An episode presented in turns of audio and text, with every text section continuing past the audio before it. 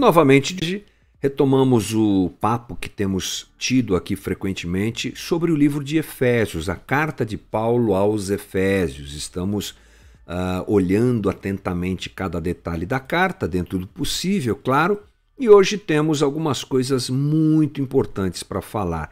Antes de entrar no versículo que iremos abordar dentro do capítulo 4, é bom a gente se lembrar que nós falamos na primeira parte do capítulo 4 sobre a distribuição dos dons e a sua finalidade. Nós pensamos juntos um pouquinho aqui como é que a finalidade de, ah, perdão, como é que a comunidade de Deus funciona. Paulo ele trata sobre unidade, ele, ele aborda aspectos práticos dessa unidade. Né? Ele fala sobre como devemos viver juntos. A partir do versículo 17, que é o versículo que nos interessa, a partir dele que nós iremos hoje conversar, Paulo fala sobre um novo modelo de vida do cristão. É, o cristão não vive do jeito que vivia. Há um jeito de se viver, um jeito cristão de se viver. O novo modelo de vida daquele que é participante da uh, comunidade de Deus. Então, vamos já mudar nossa tela aqui e entrar nessa conversa, nesse uh, jeito de pensar que Paulo nos apresenta, que é tão importante para nós. Primeiro, vamos ali ler o versículo 17, que diz assim: Assim eu lhes digo, e no Senhor insisto, que não vivam mais como gentios que vivem na futilidade dos seus pensamentos. Olha que coisa interessante. A primeira coisa que Paulo faz é mostrar para os cristãos de Éfeso que os pagãos, aqueles que não conheciam o Evangelho de Cristo, viviam de um jeito é, fútil. Então a primeira coisa que Paulo faz é apresentar o modo de vida do pagão. A pergunta que sempre vem quando a gente pensa uma coisa do tipo é: todo pagão era assim? Ou todo pagão é assim? O que é bom importante entender é que Paulo destaca o pior do jeito pagão de se viver com o jeito de se viver cristão. Ele usa dois pontos extremos para mostrar realmente a diferença entre essas duas maneiras de viver. É claro que nem todo pagão é assim, mas é um jeito de se viver longe de Jesus Cristo. E é isso que Paulo quer enfatizar. Então, essa distância no modo de se viver do pagão e do cristão é a ênfase que Paulo dá aqui. Importante a gente pensar que Deus não é incoerente, né, gente? Em Deus não há nenhum tipo de incoerência. Deus é pleno e absoluto em tudo que faz. Ao criar uma nova sociedade, Deus, obviamente, apresenta um novo jeito para que essa sociedade viva. Ela não pode ser uma sociedade igual à sociedade que já existe. Seria incoerente. Deus transforma pessoas, Deus muda o homem, Deus traz vida ao homem que está morto em seus pecados e delitos e essa sociedade não pode ser aquela como aquela que já existe, ela precisa ser diferente. Então vamos olhar o versículo 17 em diante, novamente, Paulo diz: Assim eu lhes digo e no Senhor insisto, que não vivam mais como gentios que vivem na futilidade dos seus pensamentos. Agora, Paulo é mais específico, veja comigo. Eles estão obscurecidos no entendimento e separados da vida de Deus por causa da ignorância em que estão devido ao endurecimento dos seus corações. Tendo perdido toda a sensibilidade, eles se entregam à depravação, cometendo com avidez toda espécie de impureza. Qual é a finalidade da escrita de Paulo? É fazer com que os seus leitores compreendam a diferença entre o que viveram e o que deveriam viver e o que devem viver a partir de agora. Tem a ver com vida velha, vida nova. Para isso, Paulo diz que eles precisam de conhecimento. Paulo destaca de uma forma muito clara aqui que aqueles que vivem de um jeito que não é o jeito que Deus quer que eles vivam, falta a eles entendimento, falta a eles conhecimento. Então, Paulo diz muito claramente que os novos participantes da comunidade de Deus, ou os participantes da comunidade de Deus, precisam de conhecimento e entendimento, porque era isso que faltava a eles. Por isso viviam de um jeito indevido. O conhecimento é muito importante para o desenvolvimento da nossa espiritualidade. Veja o que Paulo diz aqui no destaque desse texto que eu coloco na sua tela. Eles vivem na futilidade dos seus pensamentos, eles estão obscurecidos no entendimento e separados da vida de Deus por causa da ignorância que em que estão. Veja bem, a construção da frase é muito clara. Essas pessoas, elas ainda não fazem parte da comunidade de Deus porque estão obscurecidas no seu pensamento, elas estão na ignorância do jeito que vivem, falta a elas entendimento. Então, isso deixa muito claro que é uma questão de não compreensão. O estado do pagão, é o que Paulo está dizendo aos cristãos de Éfeso, é um estado de não compreensão, é um estado de ignorância a respeito de Cristo e da obra redentora que foi realizada por Cristo na cruz. O problema da queda, se nós pensarmos muito bem, que levou o homem ao estado de ruptura que ele vive hoje, de distanciamento que ele vive hoje, tem a ver com um conhecimento, né? Pense comigo. Nós desejamos um conhecimento autônomo fora de Deus. Queremos viver fora de Deus, longe de Deus. Se não me falha a memória, Gordon Fee, um teólogo pentecostal muito conhecido para quem lida com teologia, disse, creio que tenha sido ele, não lembro bem, mas acho que sim, que antes da queda tudo que existia era Deus. Tudo era Deus. Como é que o homem vivia? Ele vivia em Deus.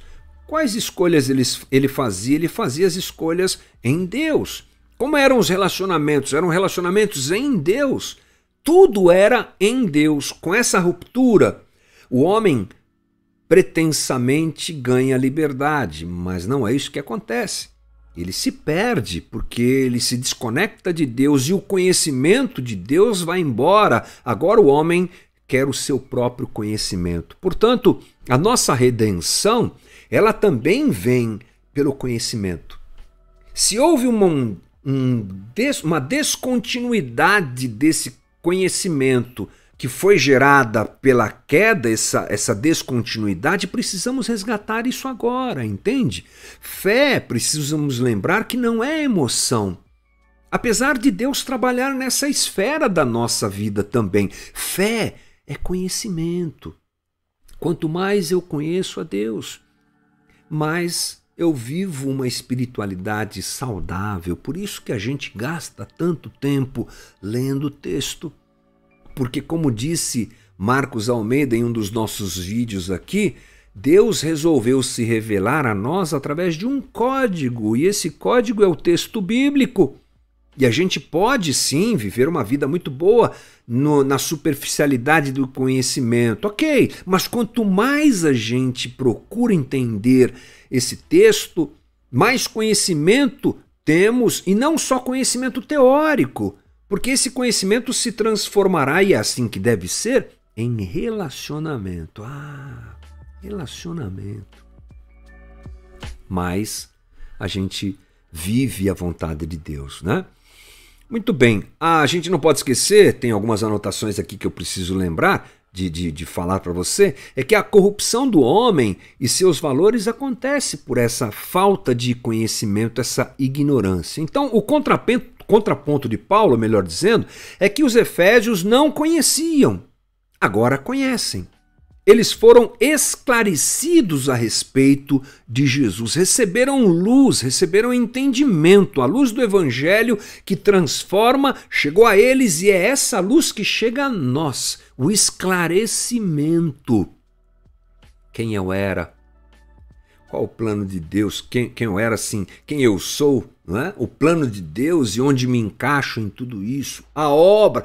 Lembre-se que a gente falou sobre tudo isso Porque todo esse assunto está presente na primeira parte da carta, que são os três primeiros capítulos, onde Paulo discorre tudo o que aconteceu, por que aconteceu, como aconteceu. E aí entramos na parte prática, onde Paulo diz: agora vivam assim. Conhecimento que traz redenção. Fundamental. John Stott diz assim: as Escrituras dão testemunho sem vacilação, sem vacilar, do poder da ignorância, do poder da ignorância e do erro para causarem a corrupção, e do poder da verdade para libertar, enobrecer e refinar. John Stott está dizendo que a própria Escritura mostra o poder da ignorância e do erro para destruir a vida da gente. Mas também a mesma Escritura mostra o poder da verdade para nos libertar e realizar aquilo que Deus quer fazer em nós. Diz Paulo que os pagãos eles não são apresentados dessa maneira. Né? Aliás, perdão, Paulo não apresenta os pagãos dessa maneira, ele chama eles de obscurecidos. Eles estão perdidos. Apesar de Deus se revelar a eles, como a gente sabe, a revelação natural que é apresentada pela teologia, Deus é percebido na criação, Deus é percebido na moral humana. Aqueles homens não enxergam a Deus. E isso acontece pela dureza do coração. A dureza do coração que encobre aqueles homens e os deixa entorpecidos a palavra dureza usada por Paulo é a palavra poron, perdão, poroses, que quer dizer o que se cobre com um calo. Olha que interessante. Bloqueio na capacidade de discernimento mental, percepção obstruída de um estado de mente insensível, de obstinação, obduração, pedra muito dura. Paulo usa esse termo aí. Esse pessoal está duro, eles não entendem, eles não compreendem a obra de Cristo. E Paulo faz um caminho interessante: dureza de coração é ligada à ignorância, obscurecimento do entendimento, distanciamento da vida por, de Deus e, por fim, rejeição divina. É um caminho. Dureza do coração, ignorância, obscurimento do entendimento, distanciamento da vida de Deus e rejeição divina. Assim, é esse processo que acontece com as pessoas. É uma separação e, por consequência, morte espiritual. Para ir para o final, olha o que Paulo diz lá em Romanos 1. Assim, Deus mostra do céu a sua ira contra todos que são pecadores e perversos que por sua maldade impedem que a verdade seja conhecida. Sabem a verdade a respeito de Deus, pois ela se tornou evidente.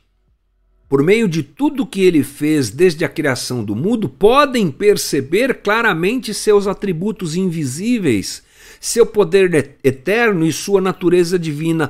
Portanto, não tem desculpa alguma Sim, eles conheciam algo sobre Deus, mas não o adoraram, nem lhe engrandecem. Em vez disso, começaram a inventar ideias tolas e com isso sua mente ficou obscurecida e confusa. Ó, de novo, aqui os mesmos termos. Dizendo-se sábios, tornaram-se tolos. Trocaram a grandeza do Deus imortal por imagens de seres humanos mortais, bem como de aves, animais e répteis. Por isso, Deus os entregou aos desejos pecaminosos de seu coração. Como resultado, praticaram entre si coisas desprezíveis e degradantes com o próprio corpo. Trocaram a verdade sobre Deus pela mentira. Desse modo, adoraram e serviram coisas que Deus criou em lugar do Criador, que é digno de louvor eterno. Amém. O que, que a gente está entendendo aqui? A gente está entendendo aqui, gente, que é muito importante que a gente tenha a nossa mente esclarecida para as coisas do Evangelho. Nesse texto em Romanos, Paulo fala assim: esse pessoal, os pagãos, eles veem Deus, Mas eles inventam bobagens e mentiras e se é, obscurecem e se distanciam de Deus e praticam coisas tão abomináveis que isso acaba numa rejeição divina. Porque Deus faz acepção de pessoas? Nunca. Mas a santidade de Deus não pode conviver com a pecaminosidade deliberada do homem. E isso muda com o conhecimento, com o conhecimento. Eu fecho lembrando três termos da teologia: Ordo, ortopraxia, é, perdão, ortodoxia, que é a doutrina correta. Doutrina correta. Ortopatia, a prática da doutrina correta. Esse movimento divino que acontece no coração da gente quando a gente está envolvido com o estudo da teologia. Ortodoxia é a doutrina correta, ortopatia, a transformação do coração e ortopraxia. Eu sempre me confundo com essas palavras, por isso que eu vim correndo nas minhas anotações aqui. Ortodoxia, doutrina correta, ortopatia, coração correto, sentimento correto, fruto da doutrina correta, e ortopraxia, ortopraxis, prática correta. É esse movimento que deve acontecer para nós sermos gente que vive como Deus quer que a gente viva. Essa é a primeira passagem aqui a partir do versículo 17 do capítulo 4 de Efésios.